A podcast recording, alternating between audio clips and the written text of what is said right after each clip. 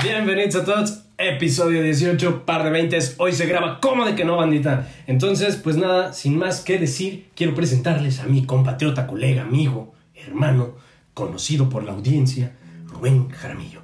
Hermano, ¿cómo estás? Muy bien, Carlos Rodríguez, ¿cómo estás? ¿Cuál Hernández. Chale, bro. Bueno, ¿Qué? qué show, ¿no? El community manager de Par de 20 No se volvió loco. No, Los chicos de servicio la, la Los regó un poquito. servicio la Sí, regó. sí, sí. Es algo normal. ¿Qué les. eh, a ver. ¿Qué les iba a comentar? Necesitamos un clima. Sí, necesitamos clima. Perdónennos, estamos muy sudados. Eh, pero, sin más que decir, ayer fue la premier del Monstruo de la Laguna Verde. Una auténtica joya que ya habíamos mencionado. Sí, Muchísimas sí, sí. gracias a Rodrigo Valdés por estar otra vez. Y pues dejamos abierta la invitación a cualquier persona como Rodrigo, a Manuel Hernández, su, su colega, que nos acompañen en cualquier espacio porque este es su espacio. Y entonces, nada, ¿no? Lo pudieron disfrutar en Oftálmica. Exacto. Y sin más que decir, yo cometí el error. Hice la publicación en Facebook felicitando a, e invitando a la banda a ir a la premier, Mencionando a los directores. mencionando a los directores, fotógrafos, todo. Y le comenté y puse Manuel Rodríguez y Rodrigo Valdés, ¿no? Y me comentó Manuel escribiendo, eh, soy Hernández. Y yo dije, diablos. Entonces me dio mucha vergüenza, de, inmediato lo corregí, lo edité por supuesto y este... Y pues ya, ¿no? Claro, Esa sí, fue la anécdota que a Rubén estaba dando tanta risa y pues para qué contársela sin contexto, ¿no? Sucede, sucede. A mí me Entonces- pasó algo peor, pero Sí. por cuestiones legales no lo voy a mencionar. Entonces, pues vámonos de lleno. Esta es una semana con pocos highlights, una edición especial. Vamos a intentar eh, darles un, un buen programa como cada semana. Bueno, son, son pocos highlights, pero es que, o sea, en dos semanas se viene el grande. Sí, Ah. ¿Cuál dos semanas? La siguiente semana ya. Cierto, La siguiente semana sí, vienen los Oscars. Esténse atentos porque de una vez les avisamos que el episodio 19 estará saliendo el sábado 24 de abril. Porque el 25 es la ceremonia donde podremos estar, donde estaremos eh, muy activos en redes, ah, transmitiendo de cierta manera Claro. eh, ciertos highlights sobre la, sobre la premiación de los Oscars, ¿no? Pero ese domingo no va a haber, no va a haber episodios, se va a publicar el sábado por obvias Así razones, es. porque pues, los Oscars hay que verlos.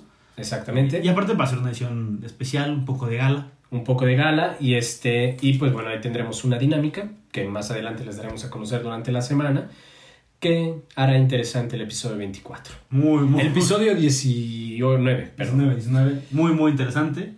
La verdad es que va a estar, va a estar muy chido. Pero bueno, eh, justamente comenzamos con, esta, eh, con este preámbulo de los, de los Oscar y queremos enfocarnos un poco en los nominados, ¿no? No los principales, eso ya los tocaremos en un futuro. Eh, ya los tocamos en También. anteriores ocasiones Claro, claro. De hecho, va a haber un, un- el siguiente episodio va a ser especial sobre los Oscar, pero queremos enfocarnos un poco en esta, en, en- en este género, por así decirlo, aunque propiamente no es un género, eh, tan infravalorado como son los cortometrajes, ¿no? Tanto de, de animación como eh, de live action. Ajá. Y específicamente con uno que tuvimos ya la, la oportunidad de ver, que aparte les recomendamos, está en Netflix, está eh, libre para quien quiera verlo, que es Dos Perfectos... Des- do- no, Dos Distantes Extraños. Esa sería la traducción literal se Two traduce distant- como perfectos Two Distant dos- Strangers. Two Distant Strangers, un cortometraje de media hora, este, bastante interesante, que, que bueno, eh, estábamos, iremos desarrollando. Es un cortometraje bastante complejo sobre una temática que podemos decir, en palabras de Rubén, simple pero no simplista. Exacto. Con, ¿Por qué? Porque es una temática que ya se había hablado, es temática racial, es una problemática en, el- en Estados Unidos y en muchísimas partes del país, pero en esta producción que es estadounidense, que sabemos que es un tema muy sensible para ellos, este, una vez más es un cortometraje de, de- con esta temática. No es queja, y mucho menos, No, simplemente es una... Sí, es una, es una observación Sí. y, y listo, ¿no? Eh, es un cortometraje que no sé por dónde quisieras comenzar a analizar tú, querido compañero. Pues bueno, primero la historia. Creo que es un claro, claro ejemplo de que se puede hacer cine eh, hasta con el más sencillo eh, tema. Por ejemplo, en este caso, digo, no, no quiero dar más spoilers, pero eh, ¿de qué va el, el cortometraje? Simplemente vemos a un afroamericano, el cual en su vida cotidiana el cual en algún punto del cortometraje va a ser hostigado por un policía, evidentemente blanco, ¿no? Y de ahí se repite la historia y vemos un poco el desarrollo con el nuevo personaje, con esta relación entre el protagonista afroamericano y el policía blanco, completamente racista, hay que decirlo. Sí, que te digo que, que retrata como si de alguna manera fueran enemigos naturales, ¿no? Ajá, sí, sí, sí, sí. Por naturaleza el policía blanco y el- la persona afroamericana, enemigos. Y, y se basa un poco en este famoso caso de, de George Floyd, Ujú. este afroamericano que fue asesinado hace ya un año, si no mal recuerdo. Sí, y toma como base esa historia para este cortometraje, ¿no? Hasta ahí un poco la, la, la premisa. Y la historia, uno podría decir, ¿sabes qué? En 2021 ya pasó lo de este señor, eh, lo mataron, se hicieron un montón de, de documentales, se hicieron reportajes. fue un desmadre. Todo el mundo sabía de- del caso. Podría sonar como algo choteado, pero no, realmente. Y no es que, el- no es que el, el corto descubriera el hilo negro, sino simplemente eh, le da un pequeño enfoque y hasta es un poco más, más personal, ¿no? Eh, creo que empezaré por ahí para analizar la, la historia, que es muy sencilla, pero con un cierto enfoque, enfoque muy personal, lo cual hace que, primera, empatices con el protagonista y segunda, ¿sabes qué? Realmente te empieza a preocupar lo que le está pasando. Pues es, es algo por- Angustiante. sí, por, por, por completo, ¿no? Sí, aunque sin duda sigue, sigue tomando esta línea de, de, de contar la historia de un individuo intentando contarla de miles, ¿no? O sea, hace, hace hincapié en sus créditos y todo a todos estos casos que han muerto las personas afroamericanas por brutalidad policial y, y cosas así. Entonces, este, a través de la historia de una persona, que en este caso es el protagonista, el protagonista que si no mal recuerdo se llama este Carter. no ajá sí Carter no ese es el protagonista el actor se llama Joe Ah, Badass Joe Badass, sí, claro. Sí, sí, sí, Joe. Badass Sí. este Qué, qué buen apellido, eh. Joe Badass sí o a lo mejor es nombre artístico Pues, o sea, probablemente mejor. mejor, o sea, mejor este el chiste es que em, a través de la historia de él busca mostrar la realidad afroamericana que se vive diariamente y, y pues nada, ¿no? Pero sigue esta temática que ya habíamos mencionado en distintas ocasiones con una frase muy particular que siempre menciono, de hacerlo cotidiano algo angustiante y terrorífico, este, pues de alguna manera con ese tinte, ¿no? No, y aparte, conociendo primero su propia realidad, porque lo, lo, genera de manera muy sutil. Por ejemplo, eh, me, me acuerdo mucho de, de este eh, diálogo que tiene con una, con, una actriz con una actriz de reparto, el protagonista, el cual le pregunta, eh, oye, ¿por qué tienes tú siendo eh, una... ¿cómo, cómo- cómo decirlo? El protagonista le cuestiona a, la- a su compañera de por qué tiene un arma y ella le responde de manera muy sutil, es que soy una mujer afroamericana en Estados Unidos. Una frase muy sencilla que resume un montón de cosas. Pero también la propia historia no se toma tan en serio. Lo, comenta- lo que comentábamos un poco antes de, de grabar, si esto hubiera sido una película, realmente no daba. No, para una película no daba. Es, una, es un cortometraje que, que justamente está hecho para eso, porque sigue una, una línea narrativa un poco eh, no convencional, porque no es lo que se hace siempre, pero es una línea narrativa que ya habíamos observado en cortometrajes y filmes anteriores, ¿no? Yo mencionaba algunos ejemplos, como una serie en Netflix que se llama Muñeca Rusa, y, este, y una serie coreana que incluso también se encuentra en Netflix, que se llama One More Time, donde siguen esta premisa de morir todos los días y repetir ese día y tratar de evitarlo y tener conciencia de que moriste ese día, ¿no? Entonces buscan, buscan este, evitar e- ese, ese destino, ¿no? Y pues esta no es el, no es, no es, este, sigue esa misma línea. Entonces, este, No, pues pues, de eso va. Es que es un corto que sabe, se sabe este, cortometraje, ¿no? Y ahora también, lo- hablando un poco de lo técnico, hasta eso, se, se- sabe un cortometraje. No busca el hilo negro. Eh, hay que decir, por ejemplo, que tanto los directores, que en este caso son eh, Trayvon Free y Martin Desmond, como los productores y hasta la directora de fotografía, esta Jessica Young, todos vienen de una escuela de televisión. Entonces, primera, se ve que es su primer acercamiento a- al cine, entre comillas, o sea, de manera formal, o al menos es el primer crédito que se les da. Eh, y segunda, también, técnicamente, no es nada del otro mundo, sino es algo bien hecho. O sea, una cámara bien hecha, sonido Pero bien si te hecho. das cuenta son tomas, este, son este, cuadros, escenas muy, este, pues escenas muy planeadas, o sea, se ven muy montadas, poco arriesgadas, pero muy bien hechas. O sea, poco arriesgadas no quiero decir que estén así como, ay, se quisieron ir por la segura. No, para nada. Irse a lo seguro tiene su grado de complejidad. Ya lo hemos mencionado antes, es muy complejo hacer las cosas sencillas y bien. Sí, y este corto, exactamente, o sea, y este cortometraje lo hace perfectamente. O sea, bueno, a lo mejor exagero perfectamente, ¿no? De tener sus fallas y los críticos de cine podremos ver si ganará o no y podrán decir más cosas, ¿no? Pero a mi modo de ver estuvo muy, muy bien retratada, muy bien fotografiada, técnicamente la narrativa es muy buena, las secuencias son buenas, pocas locaciones, pocos Que- personajes. Que, que, que yo, o sea, resaltaré un poco eso, ¿no? Porque luego uno puede decir, ah, es que me tengo que gastar un chingo de varo en un mega set, en efectos especiales. Y aquí es dos, a lo mucho tres locaciones. Eh, te dicen que es Nueva York, pero jamás ves la ciudad. sí, O sea, es, puedes- es una calle más. Ajá, claro, puedes agarrar cualquier calle del centro de la ciudad y un departamento, una bodega, volverlo depa y decir que es Los Ángeles o Toronto o lo que sea. Tal cual. Lo cual es, es incluso, creo que es mucho más eh, para agregar de, de elogios al, al cortometraje. Y yo sí creo que tiene serias, serias posibilidades de, de ganar. Me, me queda un poco eh, la idea en el limbo porque, por ejemplo, no estuvo nominado para, para otras premiaciones. Bueno, hay que decirlo, los Globos de Oro no, no premian cortometrajes. Pero, por ejemplo, los, los BAFTA sí. Y en los BAFTA no estuvo nominado. Lo cual creo que sí es una, una problemática que si bien sí pasa en Europa y el Reino Unido, sí es muy norteamericana. O sea, el racismo eh, y está, está como muy en boga.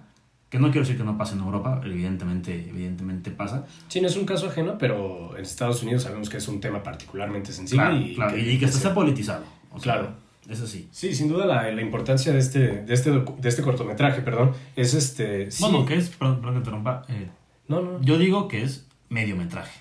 O sea, honestamente. Que es una mera categoría, o sea, para quien es muy quisquilloso con...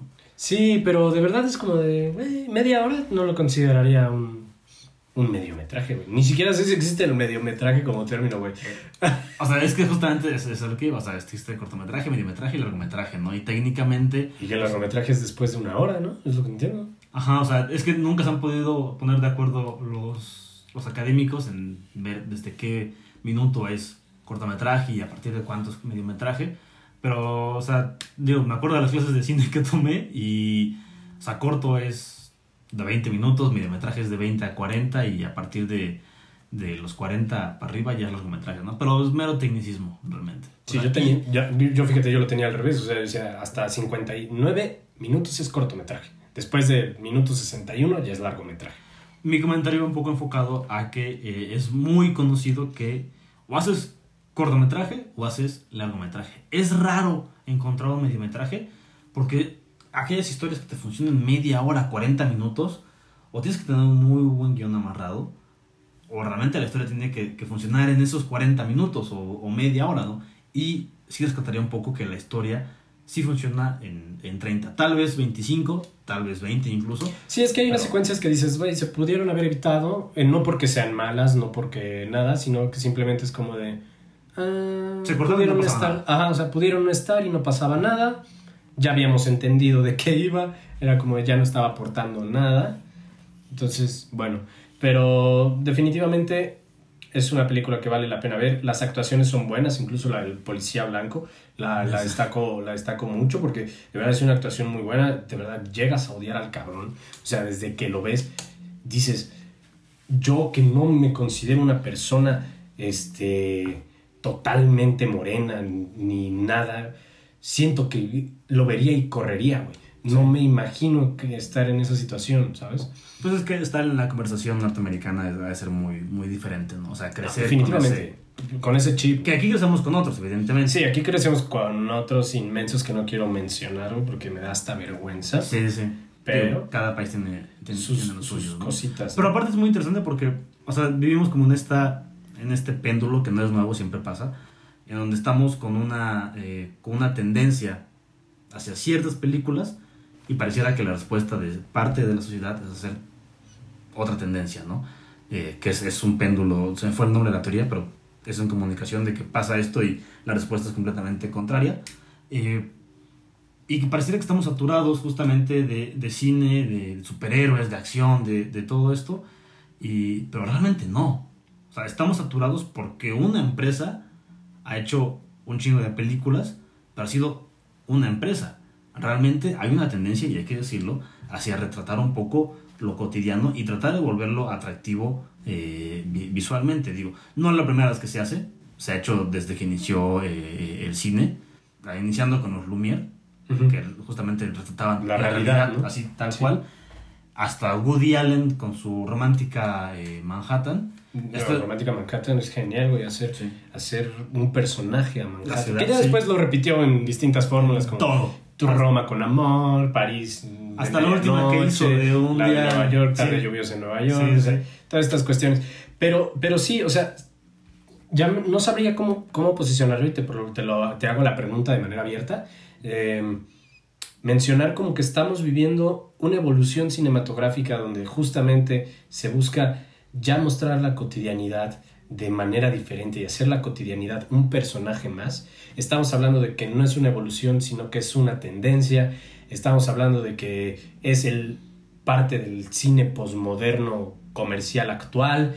Este, o hay quienes mencionan que simplemente eh, las tramas complejas, tan complejas, se han, este, se han, se han ido acabando y hay que regresar a lo, a lo, a lo que está palpable y a lo que está presente y pues darles su trama correspondiente que necesitan, porque hemos mencionado películas como The Father, películas como Relic, películas como eh, esta que acabamos de ver, The Two Distant Strangers, o sea, Whiplash incluso, este, son películas que retratan una cotidianidad y la vuelven monstruosa. Claro, yo, yo diría más que una tendencia, y me voy a autocorregir, eh, justamente coincidiría que creo que es una... Eh, o sea, no, no, es que tendencia se entiende como algo momentáneo, ¿no? Sino es una evolución.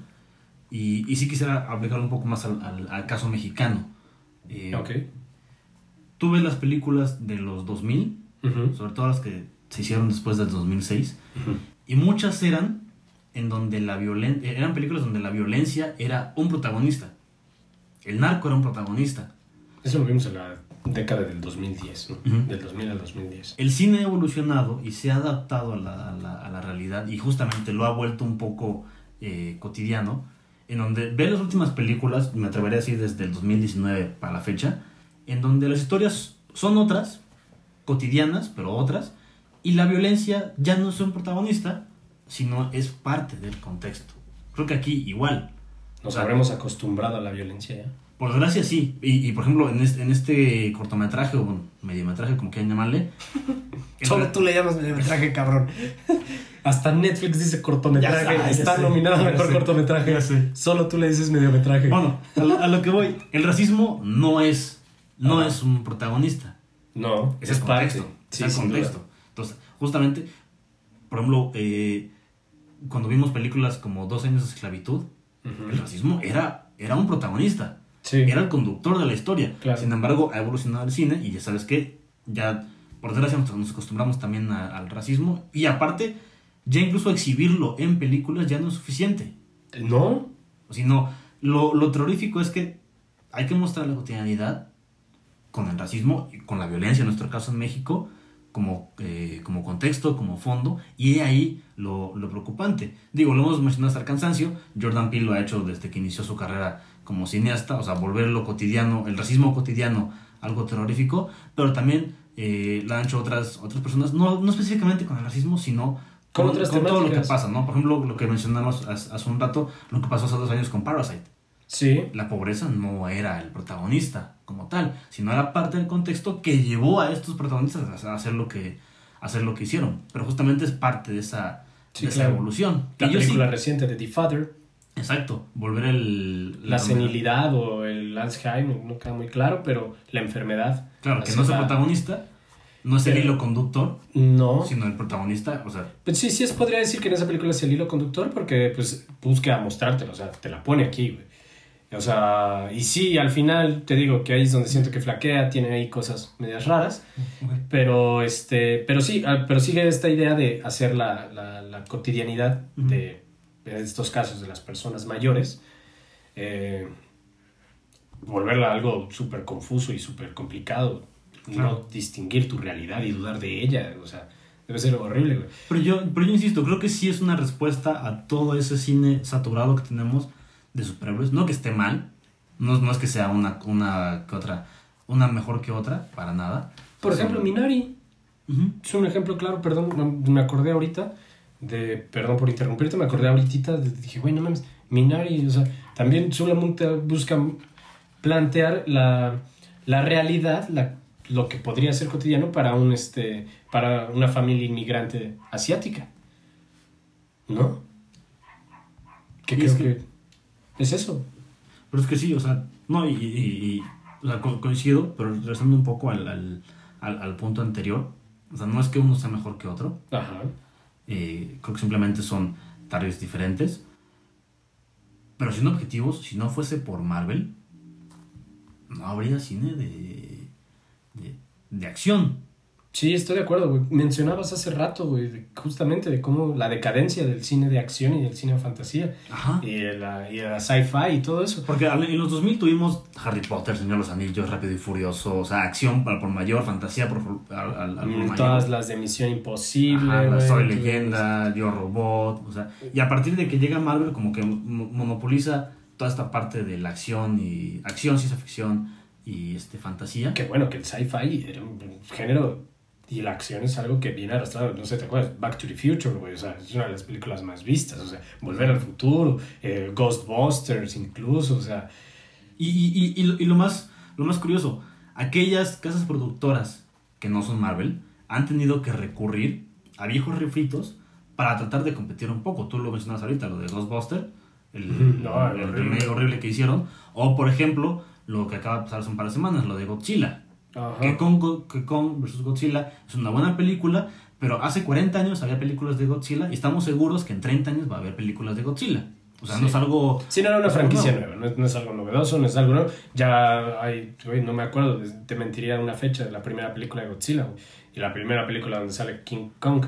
Pero, güey, es más de 40 años. Claro. Son más de 40 años. Rápido y Furioso va por la 9, que acaban de anunciar, y dices, oye, ¿qué pedo?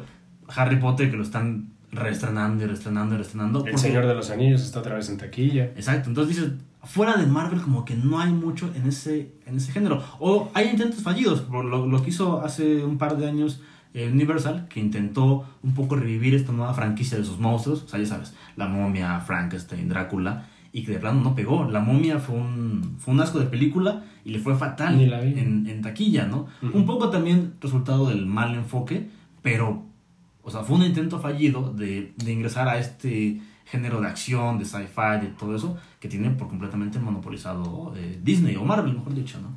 Sí, pues es que está, está, la verdad es que está curioso. Yo no lo había observado hasta que tú hiciste, me hiciste pie detrás de cámara de ello. Y dije, ay, sí es cierto, no está viendo eso que, que, pues que veníamos trayendo de todas las décadas. Había alguna empresa. Y sí, podemos decir que definitivamente la última década es de Marvel. No hay duda de ello, güey. Pero sí creo que ya, ¿no? o sea, me gustó, güey, vi todo lo de Marvel. Pero ya no. O sea, Pues evidentemente va a llegar a un punto de cansancio, lo que pasó en si los... no cansancio, algo diferente, güey. O sea, porque Claro. no, no hay problema con verlas de Marvel, güey. O sea, son películas muy entretenidas. Cumplen con su, con su función, pero no puedes seguirlas estirando tanto. güey. No, y, y- y siempre, siempre hay como, ahora sí, tendencias en, en el cine. Lo que pasó con los western en los años 70 y 80, de que los produjeron tanto que ya las últimas ya era refrito, el refrito, el refrito con otro personaje y ya la gente lo dejó de ver. O lo que pasó al final, eh, igual un poco en los 80, un poco en los 70, pero más los 80, con todas estas películas de gángster. Sí, en su momento eran... eran Hasta la fecha quedan joyas muy O buenas. sea, son muy buenas, pero ya en los 90 ya no veías películas de gángster. Porque ya habían hecho infinidad Eh, de películas. a- a- a- hablemos de que ya no se consumía comercialmente. Porque te digo, tú en los 90 no, no veías nada, yo tampoco, porque éramos unos niños Claro. peleles. Pero este, ah, pero sí entiendo lo que dices, o sea, aunque ahorita se volvieron algunas películas icónicas y películas maestras, güey, este, en los cines comercialmente ya no se veían. O sea, ahorita hay gente todavía diciendo que, que- y comparto, ¿no? Que la música de Ennio Morricone, güey, que en los, en los westerns, que James Dean, que Clint Eastwood, que, que las películas brillantes, que todas estas de eh, Al Pacino y Ujú. de Gangsters, Ray Liotta y todos, Pero en sí, en su momento es como ahorita. Ahorita decimos, ay, no, ya Marvel, pero ahorita en el cine están otras cosas, no se está produciendo realmente eso. No, y aparte, o sea, a, a lo que quería llegar un poco es que este tipo de cine eh, es el que perdura. Sí, güey, o sea, definitivamente son películas que, que en su momento dieron de sí. O sea, y ya era suficiente. Y es algo que va a pasar. Es algo natural. Y tenemos, y ya estamos esperando otras cosas. Sí, sí. No, y es que, y es que a lo que quería llegar justamente, este tipo de, de cine que es el que retrata la realidad un poco y lo vuelve eh, atractivo visualmente, ya sea en terror o en drama, en comedia, lo que sea, es el cine que perdura porque pues, la realidad sigue, evidentemente pasan los años y dependiendo del contexto es lo que se vuelve atractivo. Y a lo que iba. eh, hoy, por ejemplo, una película como Once Upon a Time in America, de, de, de gángster, o por ejemplo eh, Goodfellas. las- Goodfellas o las del Padrino, no tendrían cabida, ni siquiera se podrían hacer, Sí, porque claro. ya se vio. Igual en 10 años. En 10 años, un Bueno, el Iron último Man. intento fue el irlandés de Martin Scorsese. Y yo, es creo, cierto, y- sí fue Scorsese. Sí, sí, sí. ¿no? y yo creo que le salió porque es Scorsese. Si hubiera sido alguien más, honestamente, no, no, no le dan el valor para hacer una película de 3 horas. O sea, no. No. Pero bueno, eh, en 10 años, un Spider-Man, un Iron Man, yo no lo veo. ¿Por ¿Quién qué? sabe? Habrá que ver. Yo, yo sí me atrevo a decir que no, porque es, es, es un ciclo. Igual ahorita nadie te va a hacer, salvo Tarantino, te va a hacer un spaghetti western, porque pues, pues ya no se hacen, ¿no? Entonces son ciclos y al fin y al cabo este tipo de cine es el que, es el que perdura, ¿no? Más allá de las tendencias, va evolucionando para justamente... Pero te voy a decir algo que realmente retrata la realidad y lo busca mostrar semana a semana. Y no he visto producciones más actualizadas güey, que las de La Rosa de Guadalupe. Pensé que seguir ventaneando. No, güey, La Rosa de Guadalupe. güey. O sea, sea, bueno, sí. eh. yo no he visto ninguna película, yo no he visto, no estoy diciendo que no existan, que hable sobre el impacto de las redes sociales, de cómo transforma. Tan incluso- actual. Tan actual, güey, Sí, tan, sí. tan en el momento, güey. O sea, el capítulo de Click Clock. no sé si, no sé si lo ves. El capítulo de Click Clock. El capítulo de, el de Pokémon, güey. A ver, me estoy burlando definitivamente, güey. O sea, es, es increíble, güey. Nadie retrata tal realidad y la vuelve terrorífica como ella. La gente marihuana. ¿Qué pasa con la gente marihuana, güey? ¿Has visto el, el- el segmento del, del churro de marihuana? ¿No lo has visto? Es, es una chica y le dicen, ¿sabes qué es esto? Y le dice, sí, es un cigarro de marihuana. Lo prende y la chica se pone bien loca y empieza, dámela, dámela. Güey. Güey, se pone loquísima esa morra, güey. Y le dices, no, man, así son los marihuanos. No quiero ser uno de ellos. Güey, yo, yo sí quiero aquí ponerme de pie por los escritores. Sí, que O tienen... sea, no, no, no. Tienen una imaginación primera privilegiada. Pésima, güey. No, Y- tienen una, una imaginación pésima, güey. Porque de verdad, es, hacen lo más pendejo, lo hacen realidad. El problema es que siguen teniendo dinero para producir. Y gente como tú y como yo no podemos sacar un cortometraje. Güey, pero es que, o sea, en algún momento le decía a una persona para la- con, con la que trabajé, es lo que deja, güey. Para bien o para mal, es, es lo que deja. Un chingo de gente ve la Rosa de Guadalupe. Unos por gusto y otros porque realmente es lo único que tienen al acceso. Sí. O sea, digo, también es una realidad. Porque por ahí escuchaba el, el comentario, mi modo de ver un tanto eh, mal aventurado, Ajá. por no decir otra cosa, en el que decía que eh, cierto contenido de Televisa es el que más vende, ¿no? Y en algún momento Televisa este, intentó hacer otras cosas, pero no jaló y la gente le exigía a Televisa el contenido como La Rosa de Guadalupe o todas estas cuestiones de telenovelas, ¿no? Y yo pensaba para mí mismo, tienes un punto, o sea, tienes razón de que no es lo que, de que cierto contenido vende y otro no, pero también es un poco eh, esta formación de públicos. No puedes esperar que de un día, de la noche a la mañana, la gente cambie de gustos y ya, ya no voy a ver las novelas, voy a ver algo de drama, voy a ver una serie, voy a ver Netflix. No, Que es no estamos diciendo que es lo que se tiene que ver. Que no estamos diciendo, ay, es que eso es lo que vale la pena ver. Cada quien Es- es decide es qué vale la pena ver. O sea, sí, es generacional, güey, y, y tal cual. O sea, a ti te podrán gustar las, las películas, a mí me podrán gustar. Habrá gente a la que dice, güey, yo sí de verdad prefiero ver una serie, prefiero ver una novela antes de ver una película, porque Claro. no me gustan, güey. O, y ya, y se vale, güey. Y está muy válido. Pero bueno, nada, Ruby. Yo creo que es suficiente por el episodio 18 de Sí. Par de 20. Ya bajé 10 kilos. Ya bajé 10 kilos de No puro mames, sudor. no. Lamentamos que hayan tenido que ver eso No mames, sí. durante todo el programa. Es, es- es desafortunado, pero el chico del, del Seguro Social anda sople y sople y sople. Exacto. Parece que... Se descompuso, aparte se descompuso el clima. Se descompuso el clima, sí. Y, este, y bueno, sin nada más que decir, síganos en redes sociales. Nuevamente ya estamos en TikTok.